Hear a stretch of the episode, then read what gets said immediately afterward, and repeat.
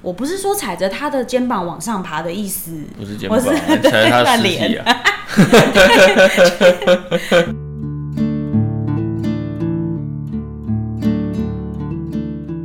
欢迎来到解忧干妈店，我是爱生气，我是住在，杜仔你好。你好，你知道我们今天要来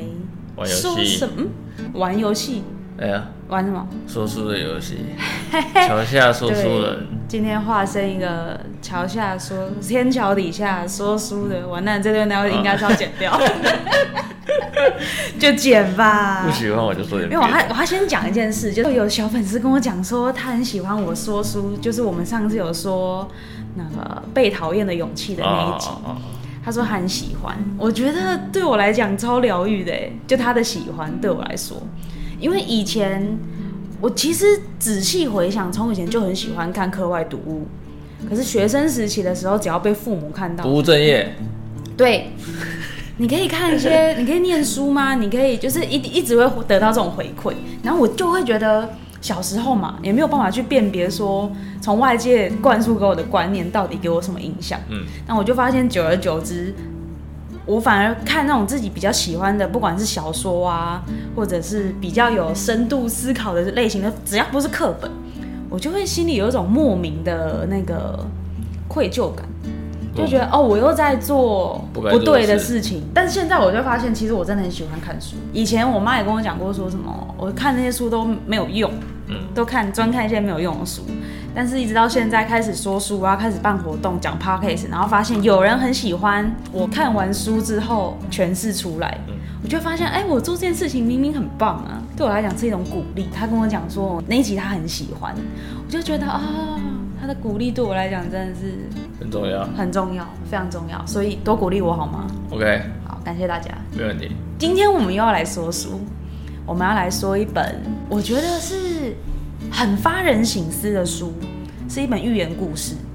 然后书名叫做《为自己出征》。我想先说一下我怎么会买到这本书。嗯，我买这本书的当下，其实根本是个错误。买错书， 不是买错，应该说我真的以结果论来说，我买对书了。但我当时决定要买这本书的原因呢，完全不对。我那时候是国中，我们学校会定时办那种书展。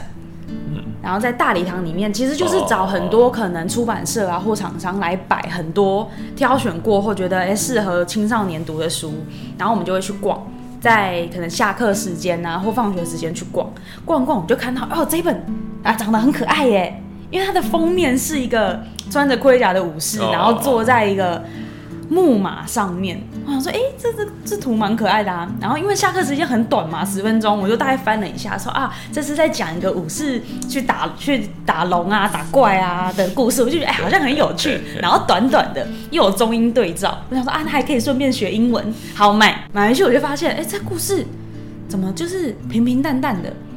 然后啊确实是有个起承转合，但跟我想象不一样，我以为会有很精彩的故事起那个你以为是小说？哎、对我以为是那种去出征啊，很磅礴啊，然后很不得了的书，结果没有，结果就是一个很简单的故事。 OK OK，小时候看不懂嘛，小时候就是十几十几岁的年纪，根本不知道说啊作者想要传达什么意思。涉世未深嘛。涉世未深，真的是涉世未深。长大了之后发现看懂了，就有那么一点惆怅，然后说啊，原来我也经过社会的洗礼跟历练呢、嗯，这些内容，没想到开始心有戚戚焉。没想到终于看懂，没想到人也老了。对啊，就想到以前小时候真的很简单呢。这本书我们等一下会先介绍一下大纲内容，嗯，然后因为但时间有限嘛，讲太久了，然后大家也会睡着，我自己也会睡着，所对，以我们也会挑几个重点来跟大家讲说，哎，这本书哪些部分特别让我们觉得值得思考？嗯，那你自己也蛮喜欢看书的吧？我记得我喜欢看的书是能讲的，是能讲的吗？哦，哦哦我讲能讲的部分。好好好，应该说，我喜欢看书大概是从高中开始吧，因为我以前特别讨厌看书，特别讨厌哦，就是别人喜欢做什么我就不做什么。这么反骨啊！对，就是大家都要看书，那我就不看书。国所以国中以前，你觉得大家都在念书，对啊我这么特别，我怎么可能跟大家一样？对嘛，就是不能做，所以考得很很 烂。也是后来才开始看书的，可是一开始看书当然也是看那个嘛，课内的书。嗯嗯，对对对，但是到后来，后来真的觉得课内的书太无聊了。嗯，对，学习比较比较好，所以就觉得太无聊了，才开始看一些课外的书。啊，你说你已经觉得都征服这些课内的东西对对对对了，对这对没什么，不需要再念的。就没什么哎，大家都跟不上，那就算了 吧，就看一些课外的书。那我一开始看什么书？哎我一开始会比较看那种心灵层面的书，心灵层面，对，那你挑书也是都挑差不多风格方向，嗯还是没有哎、我觉得我那时候需要什么我就看什么。啊？你会先知道自己想要获得什么领域的知识或想法，对，然或后再去嗯找是现在哪一块比较缺？像我看过那种心灵层面的，就《被讨厌勇气》算了，嗯我嗯有看过那种真正属于心理学的，嗯算课外读物吧。嗯嗯，对对，比较蛮简单，深入浅出对介对绍对心对理对学的，对那那也种。哦看过很多沟通的书籍，沟通表达的书籍，我我也看过。嗯，可是我就是不喜欢看一个东西，什么？小说你就虚构的故事就的是那什一么种《天龙八部》 哦但是我不看，我觉得那个太多了，然后又很多集，对，很然多后本，现在又有 电视，电视看一看就好了，所以我不爱看那个。嗯嗯，我觉得那个东西的帮助可能对我来讲没有很大。嗯，对我喜欢书，对我是有帮助。嗯所以就很精准的挑中，我现在想要解决什么问题，我就找什么书对这样子，对，就像买乐透一哦样嘛。嗯，要解决什么问题？钱嘛所以看到那个数字发光就选它，会发光，好棒哦！但是都不会中，那它发光干嘛呢？就假 的。我赢我的诗，你没事做什么反应？对啊 嘛？欢迎大家猜猜。欢迎大家猜猜这是哪一部港剧？对，哎、那跟我早期，哎、说早期好像也没有，好像我很老了一样。对，以前挑书的时候，我也是这样子，我就会，但我觉得我没有办法像你那么明确的去知道说我现在缺什么东西。嗯，我反而比较像跟风，就好像大家呃，应该说，比如说我划一划手机，然后或逛逛书店，哎、排名前几名的，我就会特对特那些书特别有兴趣。哦但有时候发现买回去也可能看不完，没兴趣。看一下不看。，对，然后后来我后来挑书就变得比较悬一点，就变成用有点像用缘分挑书，你知道吗？我就走过去 我以为是看鬼话连篇呢。哎、不是悬那个我啊那悬个我不啊！看那个太悬，哦，对，就会变成是用缘分挑书吧。就我看过去，觉得哪一本书特别有感，我就把它买回家买回去。对，因为像像为自己出生这本，我也觉得，因为我很早就买了嘛，国中其实十三十三十四岁吧，差不多买。回去也看不懂。然后这么多年，每一年都会整理房间啊，大扫除嘛，我也都没有把它丢掉。我想，但我中间我也不知道为什么，找不到原因。然后等到真的有一次我看懂的那一遍，我就知道说为什么我没有把它丢哦掉。我就觉得反正都有原因啦，就是也不是我在跟这本书的缘分。等一下只大概介绍一下大纲内容，大家就会知道说为什么人会到了这个年纪才看懂。看懂了这本书，想要就是作者想要诠释给我们的意思。我这边先来介绍一下这本书的故事大纲。大纲是这样子：有一名武士呢，他为了证明自己心中充满了爱，自己是个很好的人，所以就帮国家、帮国王不断的对外出征，去屠龙，去解决很多国家面临你知道内忧外患的麻烦。 OK，久而久之，国王也因为他表现很好，所以给了他很丰厚的薪水啊，然后奖品给他很多城堡啊，很好的马。然后他久了就觉得这一这是一份荣耀。然后最荣耀的一件事情就是国王给了他一个纯金打造的盔甲。那他太喜欢这副盔甲，也很想要不断的维持自己这么良好的状态，就可以随时出征，随随时去屠龙，去拯救公主嘛。他就把这副盔甲呢，从头到尾每一分每一秒都穿在身上，不管是在家就是吃饭啊、睡觉啊，也不洗澡，我没洗澡哎、，没洗澡，难怪他可以打赢人，你知道为什么 吗？哦，臭赢 的。 没有。但久而久之会发生什么事情？他老婆就会开始抗议。他老婆就觉得说，他真正在乎的并不是说他做完这件事情可以给家人多么好的照顾，他只是纯粹为了自己心中的荣耀跟自己的面子，才做这么多事情。那武士听到他老婆这样讲，就会觉得很委屈嘛，就会想说，我做了这么多，不都是为了自己身边的人嘛，为了老婆，为了儿子。然后殊不知，真正做到这么多了，才被抱怨说啊，我没有时间陪你们，我没有对家里的付出不够。就那老婆跟他讲一句话：如果你真的不是我想的这样子，那你就把你的盔甲脱掉，不然成天还要喂你吃东西什么的，很麻很麻烦。连吃东西都不会啊对啊，他那个盔甲要盖下来，那个面罩就只有小缝缝。哦。对所以他以前就吃流质食品，哎、有可 能。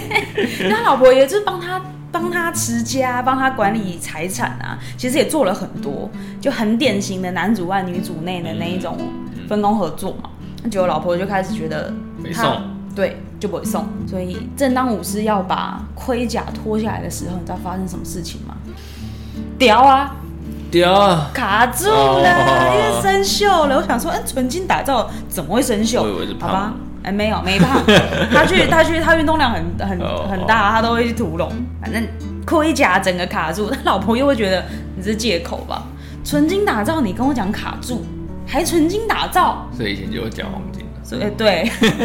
所以国王根本就骗。骗 好，所以呢，反正卡住拿不下来，那武士又很想要平反，为他自己平反。他说好，你等着，没有，这是我自己讲的，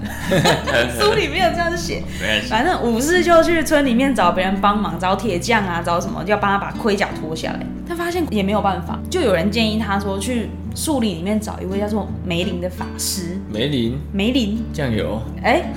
你哦有哦，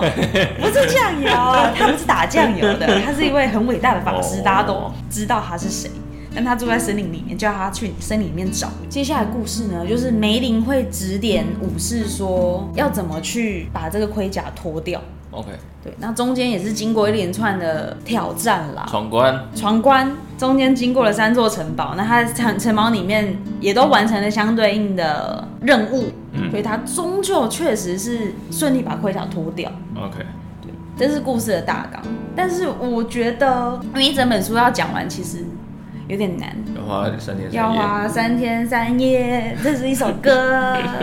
所以我当中里面想挑几个我觉得对我而言最有帮助的嗯论点，OK，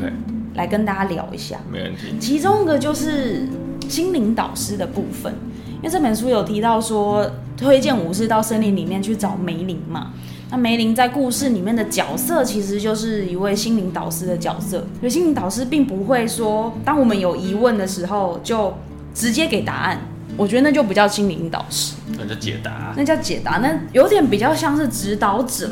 真正的心灵导师是可以引导我们去思考人生中遇到每一个问题的最核心的症结点，嗯，跟最根本需要我们需要去解决的部分是什么，而不是说，因为有时候我们心里有问题，或者是在生活上遇到问题，那都是很表面的，那不是说引发出这个问题的原因。对，所以书里面梅林引导武士的方式，其实从来没有跟他讲过答案，就跟他指一条，在书里面叫做真理之道，他就叫他走上真理之道，一一去面对每一个路上遇到的困难之后，你自然可以得到你心中的最答想案，嗯要的状态。对，可是他也没有跟他讲说为什么他的盔甲脱不掉，哦，因为其实盔甲脱不掉，对于整个故事而言，跟对应到现实生活，有点像是我们给自己的框架束缚的那种感觉。嗯对 OK 对，心灵导师的部分对我来讲是这样。那你有遇过你的心理导师吗？心灵导师哦，我就是我的心灵啊，不是啊，哇，自 己搞自己， 真的也不错哦我，觉得向内求。我觉得心灵导师就像你讲的，心灵导师是属于那种不给答案，嗯，我就是不给答案的。我说对于别人，对于别人，不是对你自己是别人的心灵导师。呃有时候啊，有时候啊、嗯嗯对。但是我觉得心灵导师的话，我觉得比较像亲近的人而言啊，嗯，温老北吧，嗯哦，因为他也是那种很北 人，他也是不会给你答案，他也是读蛮多书的，嗯他也是看过蛮多东西的。然后我问他很多事情，其实他都知道答案，嗯他永远不会跟你讲答案是什么。嗯嗯嗯，就假如我问他紫薇好了，因为我紫薇跟他学的嘛，嗯我问他紫薇，我问他说为什么这个加这个会变成这样，嗯，他不会跟你讲为什么，他只会他会跟你去形容说谁跟谁这样看起来像是这两颗星，嗯，所以为什么他会变成这样，要你自己去想。他会给你一个情境，对，他不会跟你说，哦就就讲答案就两分钟嘛，嗯但他讲情境要花十分钟，但他就是不会跟你讲答案。嗯对，就像我学会计，他选他挑的嘛，嗯他以前跟我说，因为他他以前在公司当蛮高阶的主管，嗯他以前就跟我说，你当会计不是为了要算那些东西，嗯其实他说算那些东西应该是不难，嗯，他就说你要去了解的是为什么会有两套账这种东西，哦，他会跟你说，它反而让你思考模式是跳脱你正在进行的那件事情以外，对对对，他就会想说你学会计你要要会会计，这是正常的。嗯那你要去了解为什么公司都要做两套账的原因。哦，他他这个比较像是，就这个有点像观点很酷啊，就是比较像，就是很多事情他都是这样想的。嗯，对然后这他也没有跟你讲说要去试着了解两套账的原因是为什么，没有，他就他就只有跟你说为什么。给你一个。方向。对，就像打麻将，打麻将很厉害， 打麻将也可以当心灵导 师，他打麻将很厉害，啊他就说打二六万可能就是听什么，嗯，我也不知道为什么，反正他有自己的一套理论，他叫你自己去想。哎哦那有时候心灵导师是要很多很多生活经验才能累积出对来对对的对智慧，对对，因为我也曾经也是在别本书还是哪一堂课听过类似关于心灵导师这个东西的诠释，他就说，当然给答案都很简单，可是反过来讲，就是我们给完答案之后，剥夺了人家思考的权利。嗯嗯嗯我觉得这点也蛮重要的，就是也不好意思说自己书读多了啦，就是嗯，书呆子。哎、我也不呆，哦哦也不是说自己比别人会更多东西或干嘛，但确实常常去看书，常常去思考，就会变得比较可以跳脱出当下情境的一些思维模式会出来哦，，算是换位思考的一个。算是，所以可能也会遇到朋友来问意见啊，或朋友来请我跟他陪他们聊一些事情。那我也知道说，直接给出自己的看法跟想法或是答案很简单，可是真正中间在思考那个过程才是最重要的。对，所以我后来就会慢慢变成是反问说，他们觉得现在这个问题引发的原因是什么？哦就是反而可能我也我也不不见得给得出答案，但是我可以分享他们我思考一个问题的方向。方向跟方式，所以让大家都一起有可以自己去面对自己问题的，思考方向吧。呃、算算是啊，就我自己会觉得思考问题的过程其实蛮好玩，嗯，至少自己获得很多，比起直接去问到答案，就也会希望身边的人可以拥有一样的呃时光跟机会。嗯脑袋这不行，这不可能。 你要骂人，对啊哦你骂人要剪掉。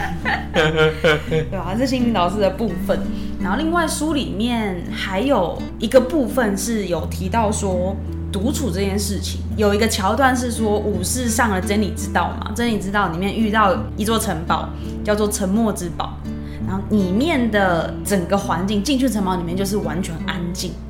安静到掉一根针都会听到的那种，嗯那种地方，然后也只能自己进去，就是不能有伙伴啊，有朋友一陪你一起进去面对这个情境。哦，其实相对于我们目前生活，就是独处的时间真的很少，少到已经不习惯有独处的这种太安静的生活。太安静的生活，会害怕。就如果没没得没有手机滑、啊，不能上网啊，不能看片啊，嗯，自己一个人安安静静坐在房间里或坐在一个空间里面的时候，会觉得你生病了空洞。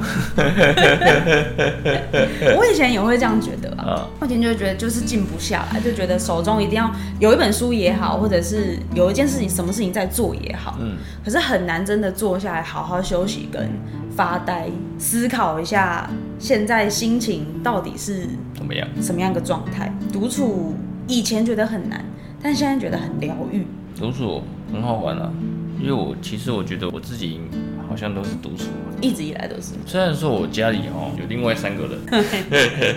对，我觉得我好像就是在家里的时间呢、啊，嗯很多时候就是像你说的，除了打电，因为以前会打电动嘛，现在不会。嗯打电动啊，或是玩手机之外啊，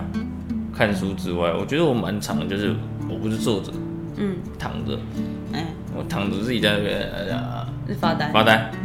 可能发这半个小时一个小时啊这样子，也没干嘛，又想想事情啊，干嘛的，我蛮容易这样子的，从高中开始吧，哦，对，那也很久了，很早熟哎、开玩笑，看我早熟吗？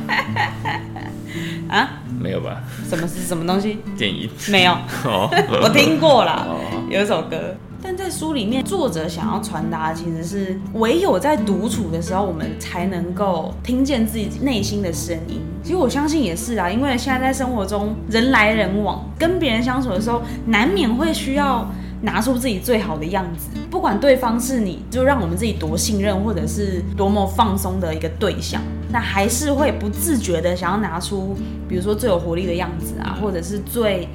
心情最好啊，自己过得最好的那种假象，嗯，对，很难真的把自己比较不好的一面展露出来。这种其实都是真实的，自己内心真实的状态。那唯有在独处的时候，你才能够好好面对自己心情、心理的很重要、很疗愈的场合。所以建议大家都去发发呆。感受一下，因为像我现在就会觉得，因为生活很忙嘛，早上还要上班，然后晚上还要呃可能录音啊、剪片啊，就是整整一整天的时间，完全发呆时间很少，基本上没有吧，基本上很就是睡前，睡前对啊吧？可是我觉得现在唯有只有那段时间可以让我好好感受一下一整天发生了这么多事情，然后每一件事情对我心里的影响是什么。我觉得这真的蛮重要的，因为当有别人在的时候，难免都会分心分神，装一下，装一下啊肯定要装一下的，就没有办法知道自己现在到底开不开心？开不开心，过得好不好。好像一首歌哦，哎、浪漫吧？因为我还我也真的蛮建议大家，因为我我目前也在调整我自己的生活模式，就是一定要留一段时间去回忆一整天下来，我心情的起承转合是为什么？我觉得这对自己帮助真的蛮大的。对，蛮重要的啦。嗯因为很多人其实就像你讲，上下班之后回家就是看电视、嗯睡觉，所以我觉得这种人日复一日，每天都是做一样的事情，嗯，自然而然，我觉得哎，会变得很麻木，但是心心理会生病，都是长这样子，对，就以为自己很开心，哎，因为可能会挑一些，比如说电影啊、娱乐啊，一直去刺激自己的神经，一直让自己的神经维持在一个好像可能很亢奋啊，假嗨，嘿，真的以为自己在嗨，也没发现自己在假，皮笑肉不笑。这太邪恶了。哦哦哦哦， 我花点时间去发呆，我觉得是非常非常好的以一件现事。在这个文化来说很重要啦，对啊，尤其是北部人嘛，很压抑啊。对就是生活又紧凑，节奏又很紧凑。刚刚书里面有一段是提到黄金盔甲这件事情，对，武士都不脱下来嘛，不洗没错澡嘛，脏，脏。这黄金盔甲其实我看完。给我的感觉就是跟刚刚很像，在不独处的状态下，我们都会逼着自己拿出最好的一面去面对自己以外的所有人，甚至面对自己，啊就不让自己有比如说悲伤啊、沮丧啊嗯嗯的这种状态，反而会不自觉的抨击自己说：“哎，为什么我又开我又在不开心？我到底到底在不开心什么？”对啊，对啊， 所以就久而久之会变成一个恶性循环吧。我觉得就是不允许自己难过，所以一当别人有给你一些负面情绪的时候，就会爆炸。嗯，那这个恶性循环就是说，我都已经把自己压抑成这样子了。那你为什么不能自己坚强一点？反而自己因为自己不善待自己，所以导致自己跟身边的人开始有很多摩擦。嗯，就像武士跟他老婆的相处也是啊，明明彼此都为了这个家做了很多，一个对外，一个对内嘛。可是武士不谅解老婆，老婆不谅解武士，因为老婆看不到武士在外面多辛苦，但武士也没有看到老婆在家里有多么孤单跟寂寞。哦，哦，就是大家其实都是在为了共同的目标努力，可是却没有好好交流的时候，但自己也都压抑自己很多。如果今天我是就是打完仗回来说，哎，我今天真的好累哦，我怎么样怎么样？他的出发点应该会想说，我不要跟老婆抱怨太多比较好。嗯，就他在家里也是也也是孤单，他自己大概也知道老婆很孤单啦。可是因为他没有先自己示弱，没有先给老婆安慰自己的机会，所以他就开始自己很封闭。那老婆的角度是什么？老婆可能不会想说他是为了我好，所以封闭自己。啊啊，他只会觉得你在外面忙了这么久，回来也不跟我说说话，嗯你也不试着了解说我在家里做了什么事，那你就是穿着那副盔甲在家里走来走去， OK，变成束缚自己、框架自己，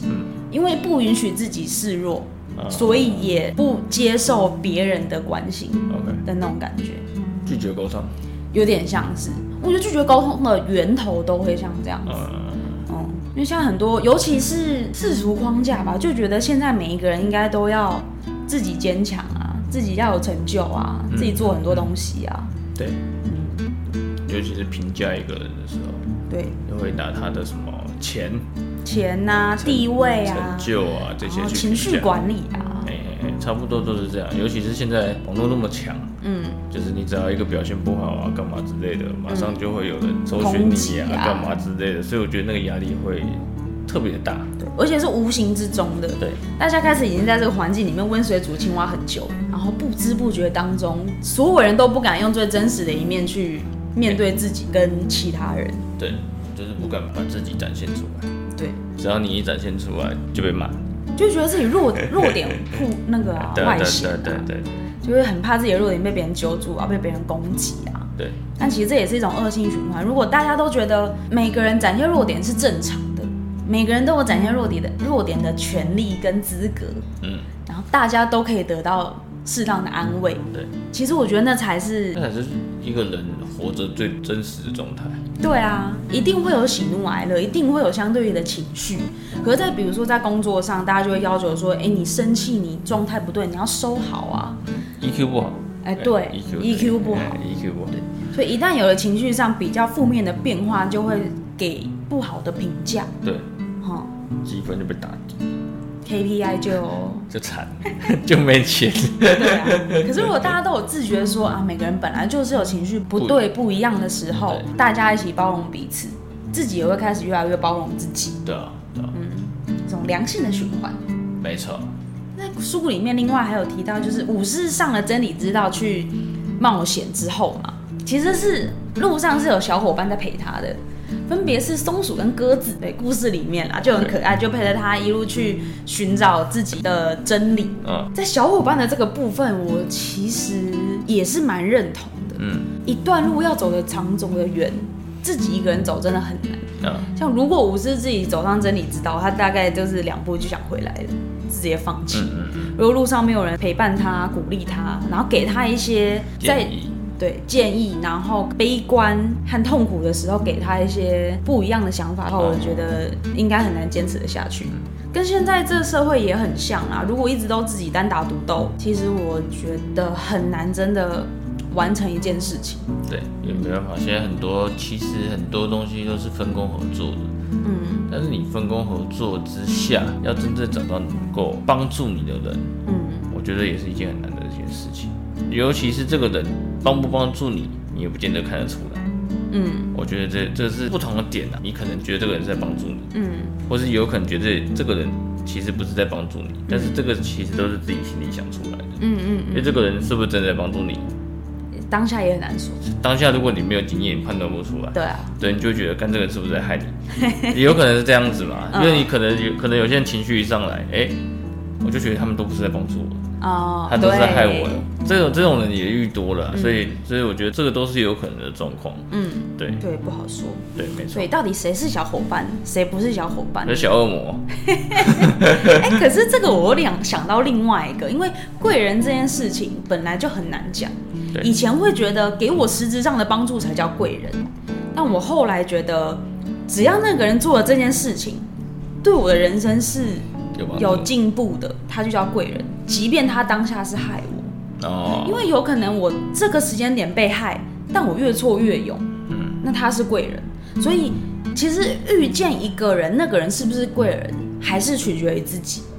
自己的心态对有没有想转变？对，因为假设我今天遇到一个给我直接给我实质上帮助，可能给我钱或那种一看就觉得哦怎么对我这么好，但我因为这个好而变得懒惰，而变得不那么坚强的时候，这个人也有可能是害你的人，对，在命理的角度好像也是这样，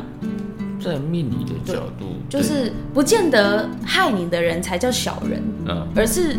不小心让你的人生变得比较低谷的人，也能叫小人。嗯嗯嗯嗯，对，是一种是一种效应啦。我觉得就不是字面上单纯去定义说贵人是怎样怎样怎样，小人是怎样怎样怎样，对，这是我现在的解读。因为往往前回想，自己也遇过很多形形色色的人。那有些人当下可能会让我觉得他好像不那么友善，对，可是我透过观察他，去知道说，哎、这种人会为自己的人生造成什么影响。那我反思到我自己身上，我就不要跟他一样，那哎、就好了。我就进步了。 OK，对，所以就算他当下对我很凶、不友善，或者是甚至想害我，也没关系。但他，我还是觉得他是我身边这种贵人，因为他让我学习进步。好了，你进步，对，所以就是我不是说踩着他的肩膀往上爬的意思，不是肩我膀，是踩他的对尸体啊。没有嘛，就是给他建议也不是哦啊，他可能也不想采纳、啊。没关系吧？有些人是不会听别人的话的，哎、很多人呐、啊，所以那个就算了吧，就松，就就不要浪费口水，对，哎，口就水很也也贵，不用去有这个纷争跟争执了。也不要浪费太多力。对这本书，我觉得能讲的很多。嗯虽然是一则非常非常简单的故事，但是当中让我思考，其实真的反观这三十年人生，就是也说长不长，说短不短，三分之一嘛嗯，的一些经历。那为什么以前看不懂，现在看懂了？所以随着就是社会的历练跟洗礼，至少自己知道自己进步成长很多。嗯，我觉得这也是看书对我来讲，尤其是同一本书在不同时间点去看的时候，可以有一些很好的心理的收获。对我说哎，我不一样了，我改变，我成长了，不像以前那么那么幼稚这样。对，所以也想跟大家讲说，其实不一定都要把自己最好的一面展现出来。当然，如果对方是你觉得会害你的人，，哦哦就也不要让自己太多的情绪展露出来啦 OK。但是这种就是够信任身边的人的话，其实偶尔示弱，我觉得是好的。二十我压力不会这么大。对啊，让自己好好的放松自己的心情。对，没错。那之后其实应该说我们在 p o c k e t 上面没有办法把一本书讲得太深入、太详细，嗯对，所以以后也会在线上办一些可能说书会啊，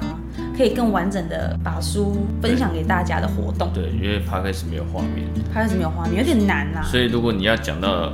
一般的说书会，大概是一个小时、两个小时，差不多就会很冗长，大概会变成躺着 听，从坐着听变成变躺躺着着听听，到睡着听，然后变趴着听，然后就睡着 了，然后就结束 差啦。不多差不多，然后后面都没听到，对，所以未来有活动的消息，我们会再跟大家说的。没问题的，那我们今天就先到这，拜拜。感谢大家。